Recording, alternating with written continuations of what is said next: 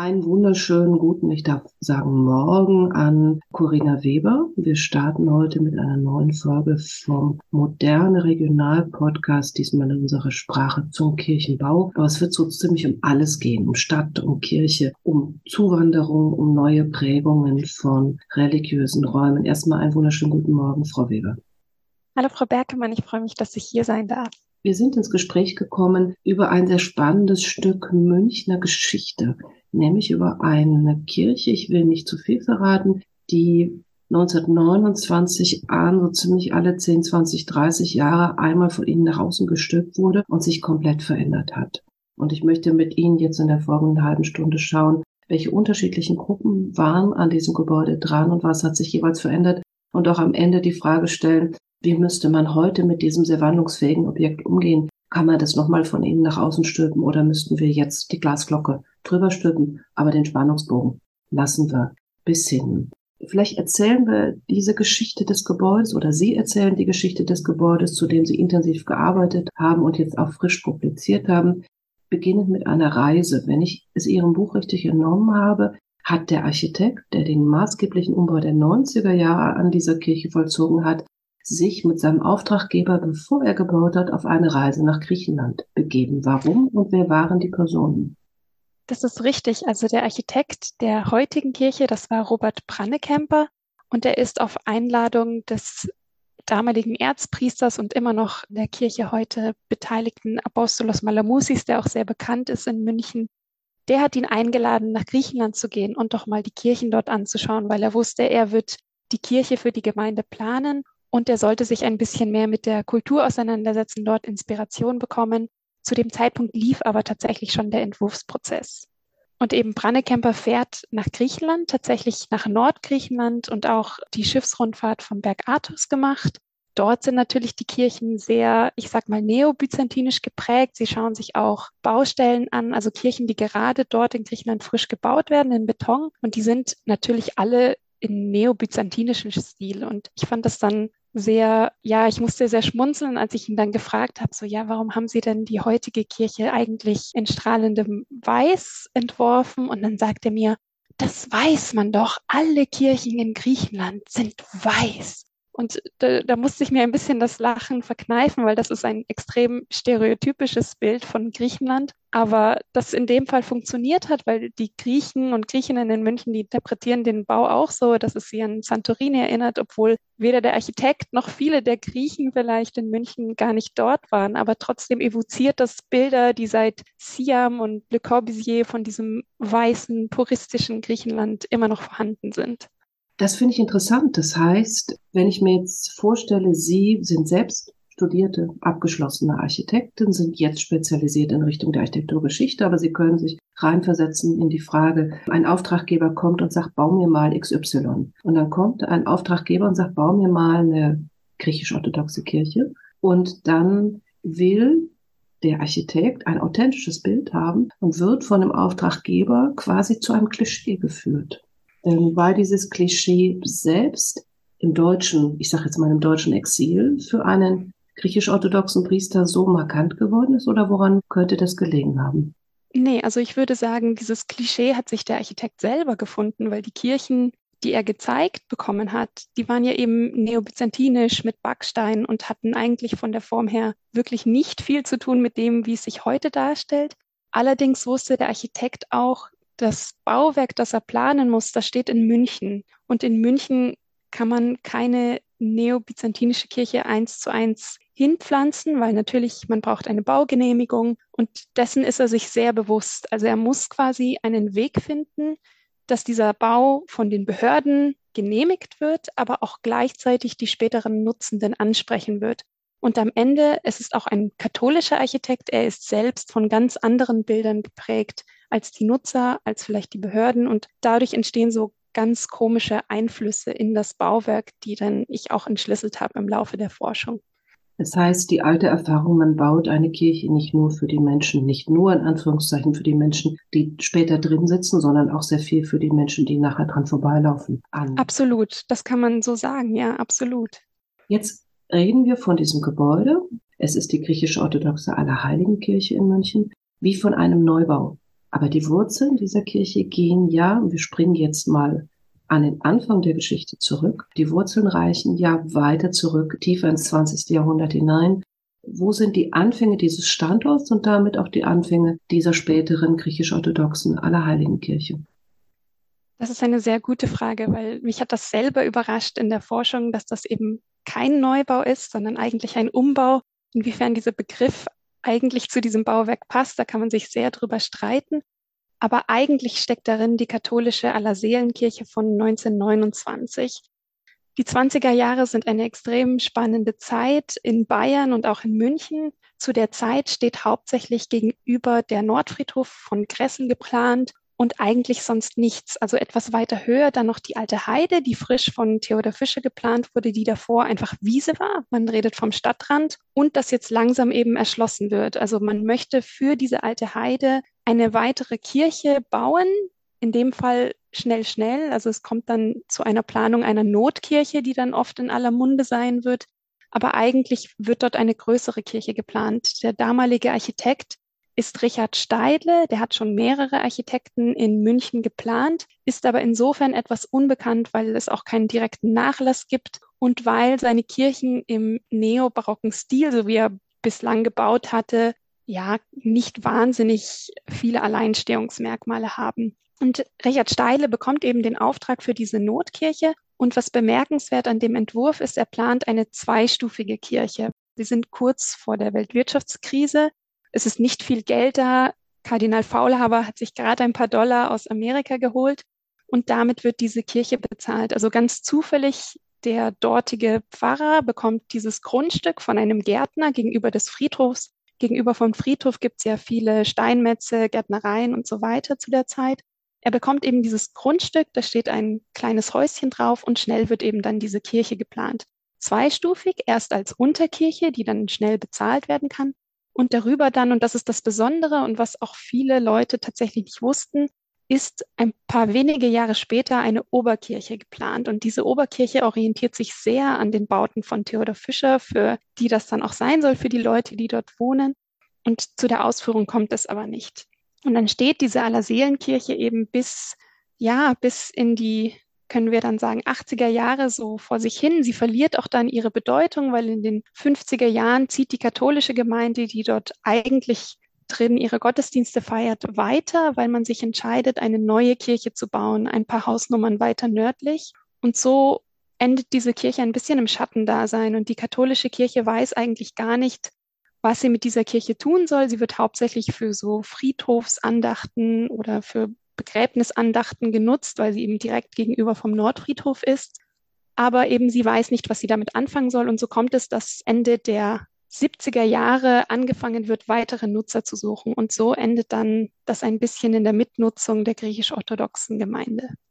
Also eigentlich eine sehr aktuelle Frage, da wir ja gerade stark auch in der Presse die Frage haben, wie gehen wir mit Kirchen um, die von den beiden großen etablierten Konfessionen abgestoßen werden und die dann teilweise auch an kleinere Gemeinschaften gehen, die inzwischen mit dem Begriff der kleineren Gemeinschaften vielleicht gar nicht mehr so treffend beschrieben sind, aber die häufig auch Auslandsgemeinden sind oder von Menschen, die vor einigen Jahrzehnten aus einem anderen Land nach Deutschland kamen, aus unterschiedlichen Gründen und damit auch eine eigene Prägung mitbringen. Also eigentlich jetzt dann in den 80er, 90er Jahren eine Fragestellung, die uns heute gerade umtreibt. Jetzt hat ja der Ursprungsbau, also die römisch-katholische Kirche, wie Sie beschreiben, schon auch den Blick nach Süden gewandt gehabt, architektonisch, mehr nach Italien in diesem Fall. Und jetzt kommt eine neue Gemeinschaft, die nochmal den Blick wendet. War denn die griechisch-orthodoxe Gemeinde so groß, dass es sich lohnte, darüber nachzudenken, diese Kirche nicht nur neu auszumalen oder zu renovieren, sondern tatsächlich etwas zu tun, was einem Neubau sehr nahe kommt? Also war das ein Bedarf oder war das ein Bedürfnis? Es war absolut ein Bedarf, weil seit den 1960er Jahren, wir wissen ja mit dem Abkommen zwischen Griechenland und Deutschland, strömen die sogenannten Gastarbeiter massiv ins Land. Also die Griechen und Griechinnen werden immer präsenter, natürlich in Deutschland und München zu dem Zeitpunkt, das wächst stetig an, sage ich jetzt mal auch rasant bis in die 70er Jahre hinein. Und das Ganze verschärft sich auch noch durch die Raumnot, die entsteht, weil eigentlich sind die Griechen ja sehr glücklich. Sie haben die Salvatorkirche im Herzen von München seit dem 19. Jahrhundert von Ludwig I. geschenkt. Und da kommt es aber zum Rechtsstreit, weil eine Splittergruppe sich absetzen möchte von der griechisch-orthodoxen Metropolie, die in Bonn sitzt. Es kommt zum Rechtsstreit. Der Staat Bayern verweigert, dass diese Kirche weiterhin genutzt werden kann. Und diese Kirche wird bis in die 90er Jahre hinein nicht mehr genutzt werden. Das heißt, Anfang der 80er Jahre haben die Griechen in der Form keine Kirche mehr. Und deswegen sind sie auch massiv auf der Suche, einen Kirchenraum zu finden. Sie schreiben die evangelische Kirche an, sie schreiben die römisch-katholische Kirche an. Also das geht sehr von ihnen aus, dass sie auch den Bedarf haben, einen Raum zu bekommen, der diese Not auffangen kann. Und sie bekommen dann die Allerseelenkirche zur Mitnutzung und damit erhalten sie ein Gebäude, was noch nie saniert wurde, was im Krieg mehrmals beschädigt wurde und was aber gleichzeitig den Bedarf, den sie haben, weil so viele Griechen einfach Seelsorge benötigen. Es müssen Hochzeiten gefeiert werden, Taufen. Die Griechen sind ein sehr religiöses Volk und sehr verbundenes, auch sehr verflechtet mit der Kultur Griechenlands, die Religion. Und deswegen gibt es diesen hohen Bedarf, und deswegen kommt es auch sehr schnell zu der Diskussion. Also wir reden von Anfang der 80er Jahre, wo sie das Bauwerk der Allerseelenkirche zur Mitnutzung erhalten. Gibt es gleich Gespräche und Ideen, wie man das erweitern könnte, vergrößern könnte, anders nutzen könnte? Und das finde ich sehr spannend, dass dieser Prozess auch so schnell gestartet ist. Jetzt haben wir gesprochen darüber, was die Vorstellung von Branne Kemper als Architekt für die äußere Erscheinung ist, über die Frage dieses Bildes des weißen Griechenlands. Man denkt, man braucht Kuppel und Rundbögen und was sich so dazu gehört. Aber was braucht denn tatsächlich eine griechisch-orthodoxe Gemeinde im Inneren an liturgischer Ausstattung, an bildlicher Ausstattung? Ist das fix oder kommt es auch ein bisschen auf die Gemeinde an? Also es gibt feste Regeln im orthodoxen Kirchenbau. Zum Beispiel, dass es eben ein dreiteiliger Aufbau sein muss, dass es die Ikonostase geben muss. Es muss in irgendeiner Form Ikonen geben, es muss diese Kuppel geben die Apsiden, da streiten sich ein bisschen, die Quellen sind nicht fix vorgegeben, aber die meisten Kirchen haben sie. Also es gibt ein paar Regeln, aber innerhalb dieser Regeln gibt es auch sehr viel Spielraum, auch bei der Ausmalung. Es gibt zwar auch feste Motive, wo was zu sehen sein muss. Also über dem Eingang gibt es ein festes Ikonenmotiv oder in der mittleren Apsis gibt es ein festes Ikonenmotiv. Aber alles andere hat ein bisschen die Gemeinde zu bestimmen, wie es ausgemalt wird. Und das ist eigentlich auch das Schöne, dass jetzt in dem Fall der griechisch-orthodoxen Allerheiligenkirche in München wird sehr viel auch der Bezug zwischen Bayern und Griechenland. Zum Beispiel gibt es eine Darstellung ganz bewusst von Athen und dem Paulus, der dort eben gelehrt hat, weil man sagt, München ist ja ein bisschen das Isar-Athen und so gibt es lauter Geschichten bei manchen Ausmalungen, wo ganz bewusst irgendwie der Bezug zum lokalen Standort gesucht wird und das macht auch diese Kirche so besonders und auch ja individuell. So wie sie die Verbundenheit und auch die Gesetzen und vielleicht auch gefühlten Regeln dieser Gemeinde beschreiben. Was war Ihr Grund, was war Ihr Zugang, dieses Thema zu wählen, um sich damit intensiv zu beschäftigen? Weil wenn man Ihr Buch liest, Sie sind sehr tief reingegangen das heißt, sie müssen ja Freude dran gehabt haben, sonst widmet man sich nicht mehrere Jahre einem solchen Thema. Also ich hatte während dieser Forschung eigentlich einen doppelten Blick. Zum einen als promovierte Architektin, die sich ein Bauwerk anschaut, aber auch eben ganz persönlich, weil ich in dieser Kirche groß geworden bin. Meine Mutter ist Griechin und dadurch kenne ich dieses Bauwerk seit meiner Kindheit und das hat mich eigentlich auch so gefesselt, weil ich so vieles über das Bauwerk erfahren habe, was mich selber überrascht hat. Und deswegen ist dann auch irgendwann dieses Buch entstanden, weil ich das Gefühl hatte, wenn mich das überrascht und so viele Menschen das gar nicht wissen, dass es ein Umbau ist, dass es eigentlich eine total spannende Geschichte ist, dass das eigentlich vorher eine katholische Kirche war, dann muss das irgendwie erzählt werden. Und in dem Fall waren das nicht mehrere Jahre, sondern das Buch ist in 14 Monaten entstanden und war auch nur möglich, weil ich auch so viel ich sag mal, Rückhalt von der Gemeinde hatte. Ich konnte nachts anrufen und sagen, hey, ich brauche dieses Bild doch nochmal stärker gescannt, höhere Auflösung. Nur so war das in dieser Geschwindigkeit möglich und gleichzeitig war ich auch getrieben von der Tatsache, dass die meisten Zeitzeugen, die, die das Bauwerk überhaupt möglich gemacht haben, die sind Mitte 80, Mitte 90. Ich konnte noch mit ihnen sprechen und mir war das dann irgendwann ein Anliegen, ein Ergebnis zu liefern, das sie noch sehen könnten im Idealfall. Das ist gelungen und das freut mich natürlich sehr. Und das ist vielleicht auch ein Grund, warum das alles so schnell passiert ist. Sie wissen, dass moderne Regional ein sehr weites Herz für die Architektur der 90er hat und auch dafür, dass das gerade beginnt, historisch zu werden. Das heißt, jetzt steht eine neue Generation vor der Frage, mit einem Bau umzugehen, der vielleicht der neuen Generation einer Gemeinde, die vielleicht noch stärker in München Wurzeln geschlagen hat, noch pluraler geworden ist, auch vor der Frage, wie gehen Sie künftig mit diesem Gebäude um? Es wird irgendwann ein Sanierungszyklus anstehen. Also meine Frage zielt darauf hin, obwohl es von außen vielleicht erscheint, wie so muss eine griechisch-orthodoxe Kirche aussehen, hat diese Kirche doch Merkmale der 90er Jahre. Woran machen Sie das fest und kann man Etikett dranhängen? Wie ist das postmodern oder was ist das? Also zwei Fragen in einer. Ist das auch eine zeitgenössische Kirche? Und wie können wir versuchen, das vielleicht begrifflich zu fassen? Fangen wir mit dem Begriff an. Also ich persönlich finde es immer schwierig, einem Gebäude ein Label aufzudrücken.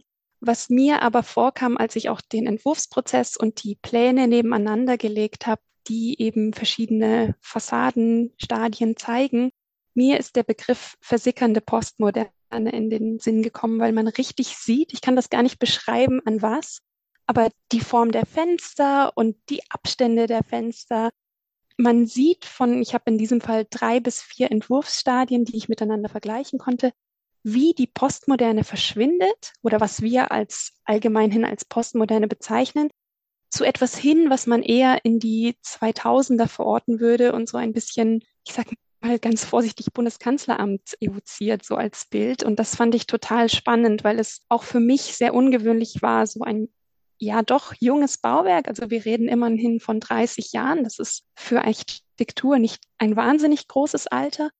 Und dann aber doch den Abstand zu haben und zu sagen, was ist das eigentlich? Was sehe ich da eigentlich? Diese Einordnung war teilweise sehr schwierig, aber gerade eben diese verschiedenen Entwurfsstände haben geholfen, dieses Bauwerk irgendwie einzuordnen. Und dann es gibt zum Beispiel ein anderes Detail, was ich noch erwähnen kann. Also ich bin die Münchner Kirchen durchgegangen, weil ich mir dachte, Mensch, wo kommen denn diese Stichkappen her? Bin dann bei Alexander von Branca und Herbert Gruithosen der Herz-Jesu-Kirche in der Buttermelcher Straße fündig geworden, die genau diese gleiche Formensprache spricht, die von Dölgast herkommt, eben mit diesen Regenrinnen, die die Fassade gliedern und so weiter. Und durch die Fertigteile, die in der griechisch-orthodoxen Allerheiligenkirche verwendet wurden, wirkt das Ganze ein bisschen, ich sag mal, lauter als bei Branker und Kreuthusen und irgendwie doch postmoderner. Aber ich kann da nicht genau den Finger drauflegen und ich glaube, das macht es auch irgendwie so schwer. Ich glaube, dieser Bau, den kann man nicht einfach als postmodern bezeichnen. Und um jetzt den Bogen zu schlagen zu der anderen Frage, die Sie hatten, ich habe dieses Buch auch geschrieben, um die Diskussion zu beginnen, wie Sie gesagt haben, irgendwann wird eine Sanierung anstehen und wie gehen wir eigentlich damit um? Was sind die Elemente des Bauwerks, die wichtig sind, auch im Hinterkopf wissend, was mit der Allerseelenkirche passiert ist, die nicht angeschaut wurde, bevor da eingegriffen wurde. Zwar hat die Denkmalpflege einen kurzen Stopp eingelegt, ich sage aber, sie hat nicht ihre Hausaufgaben gemacht, weil die Pläne der Oberkirche und alles, was damit zusammenhängt von Richard Steidle, das war nicht bekannt. Und um das zu verhindern, habe ich jetzt in diesem Fall das Buch geschrieben, um auch die Geschichte aufzurollen, dass man das als Basis nehmen kann und weiß, was sind die wichtigsten charakteristischen Elemente des Bauwerks. Zum Beispiel dieser Turm. Wir können gerne mal über diesen Turm reden. Den hat der Finanzdirektor der katholischen Kirche verlangt. Der hat gesagt, eine Kirche ohne Turm, das geht nicht, das braucht das Stadtbild und so weiter. Und die Griechen waren so, okay, dann kriegen wir jetzt einen Turm, aber so richtig einen Nutzen für eine orthodoxe Kirche hat das nicht, weil auch traditionell Griechenland das Erdbebengebiet, da sind die Türme nicht hoch und schmal, wenn es denn welche gibt zu einer Kirche, sondern sie sind gleich hoch und da ist, sind die Kuppeln viel dominanter, die hier eher kleiner erscheinen. Also ich persönlich vertrete die Meinung, dass selbst wenn das ein Denkmal wird, muss man vorsichtig sein, eben keine Glasglocke drüber zu hängen, sondern es sind sehr viele Fragen offen. Dieser Bau ist nicht barrierefrei. Toiletten sind im Untergeschoss für die Kirchennutzenden. Wie gehen wir damit um? Ist das noch zeitgemäß? Und was ist, wenn die Pfarrer und andere Kirchenmitglieder, die dort auch wohnen in dem Pfarrhaus, wenn die mal älter werden, kommen sie dann die Stufen hoch? Ich denke nicht. Und irgendwann wird es beispielsweise einen Aufzug brauchen. Und die Frage ist dann, wo kommt der hin? Jetzt könnte man ja sagen, das Argument begegnet einem bei modernen Bauten häufig.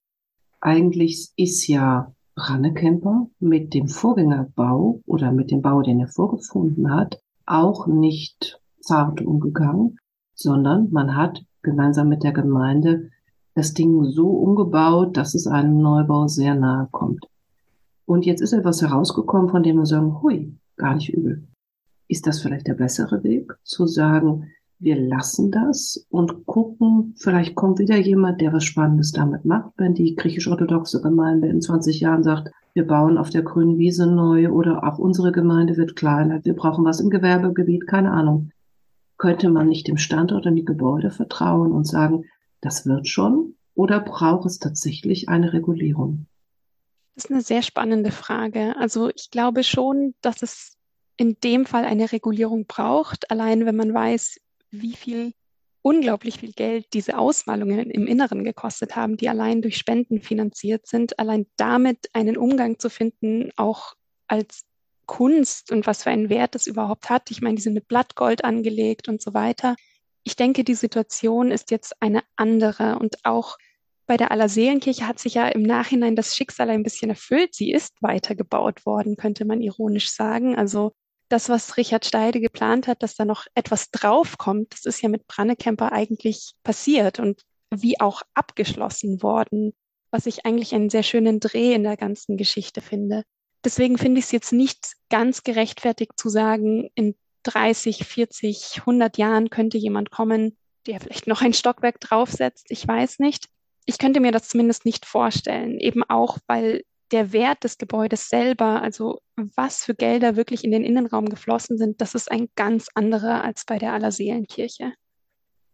Ein zweiter Punkt, an dem finde ich, sind die klassischen Werkzeuge, die man als Denkmalpflegerin oder Kunsthistorikerin im Studium gelernt hat bisher, vielleicht ändert sich das gerade, war auch ein Punkt der Originalität oder der Individualität. Und wenn ich das Konzept eines griechisch-orthodoxen Gottesdienstraums richtig verstehe, besteht ein Teil des Wertes darin, eben sich eng in eine Traditionslinie zu begeben. Der Wert der Ausmalungen ist für mich mit dem klassischen Besteck schwer zu packen, weil ich sage, da ist ja keine Avantgarde, da ist kein Fortschritt. Wie gehe ich damit um, genau das als Wert zu beschreiben oder eben auch nicht, weil es vielleicht auf den ersten Blick sehr ähnliche Dinge in 30, 100.000 anderen griechisch-orthodoxen Kirchen. Also passen unsere Denkmalkriterien und unsere Forschungskriterien oder müssen wir da auch neu lernen?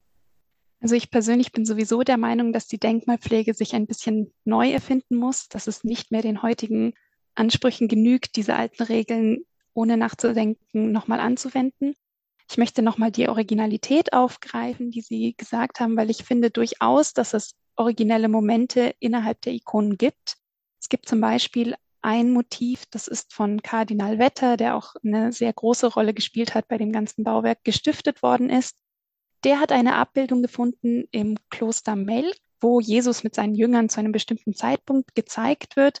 Und diese Darstellung gibt es so nicht in der Ikonenmalerei, weil das ist ein kleiner Moment im Leben von Jesus, der nicht als so wichtig empfunden wurde, dass es quasi in den Kanon aufgenommen wurde, aber weil sich Kardinal Wetter dieses Motiv gewünscht hat und weil er gesagt hat, Mensch, das passt doch gut zu Pfingsten und Ostern, hat die Hagiographin dieses Motiv neu interpretiert und das existiert so in keiner anderen orthodoxen Kirche. Also es gibt durchaus auch Premieren innerhalb der Motive und das macht es auch so spannend, weil dadurch, dass sehr viele Stifter beteiligt waren, dadurch, dass immer so ein starker Bezug auf den Ort gegeben wird, auch wenn die Formensprache extrem traditionell ist, gibt es doch sehr einzigartige Momente, was ich eben auch sehr überraschend und sehr spannend daran fand. Dann genau an diesem Punkt haben Sie einen sehr schönen Anfang gemacht und ich denke, es wird weitere solche Arbeiten bedürfen, um DenkmalpflegerInnen, die noch in der Regel aus eher anderen Hintergründen kommen, für die ein griechisch-orthodoxer Raum wahrscheinlich erstmal eher mit fremden Momenten aufwartet eine Brücke zu schlagen, auch das in ein Instrumentarium zu bekommen, damit umzugehen. Genauso wie wir dann solche Arbeiten für andere religiöse Gemeinschaften mit unterschiedlichen kulturellen und landesbezogenen Hintergründen brauchen werden. Insofern kann ich sehr empfehlen, bei Josef Fink Verlag erschienen, wie gewohnt, sehr bibliophil, die griechische orthodoxe Allerheiligenkirchen in München von Corinna Weber und in einem sehr schönen Vorwort von Andreas Putz, der in München als Professor unterwegs ist für moderne Materialien und den Umgang mit modernen Räumen. Den scheinen Sie schon sehr überzeugt zu haben, zumindest wenn ich das Vorwort lese, hätte ich als Denkmalpfleger das Gefühl, dass Herr Putz sagt, stellen Sie das Ding unter Schutz und zwar bitte rasch. Und dann wäre genau diese Denkmalpflege zu wünschen, von der Sie sprechen, nämlich eine, was Denkmalpflege, denke ich, gerade auch wieder neu lernt, den Raum ein bisschen weiter aufzumachen und ein bisschen flexibler durch die Vielfalt der Objekte, aber auch durch die Vielfalt der Nutzerinnengruppen damit umzugehen. Im Moment sind wir ja sowieso froh um jede Kirche, die in Nutzung ist, weil das dann immer auch das Dach dicht hält. Insofern, Frau Weber, Ihnen ganz herzlichen Dank für die Begeisterung, uns ein Teil auch Ihre Geschichte vorzustellen dabei. Und dann freuen wir uns auf die nächsten Dinge, die zu diesem Thema im weiteren Sinne, aber auch von Ihnen auf diesem Feld kommen. Ganz herzlichen Dank für das Gespräch. Danke auch von mir.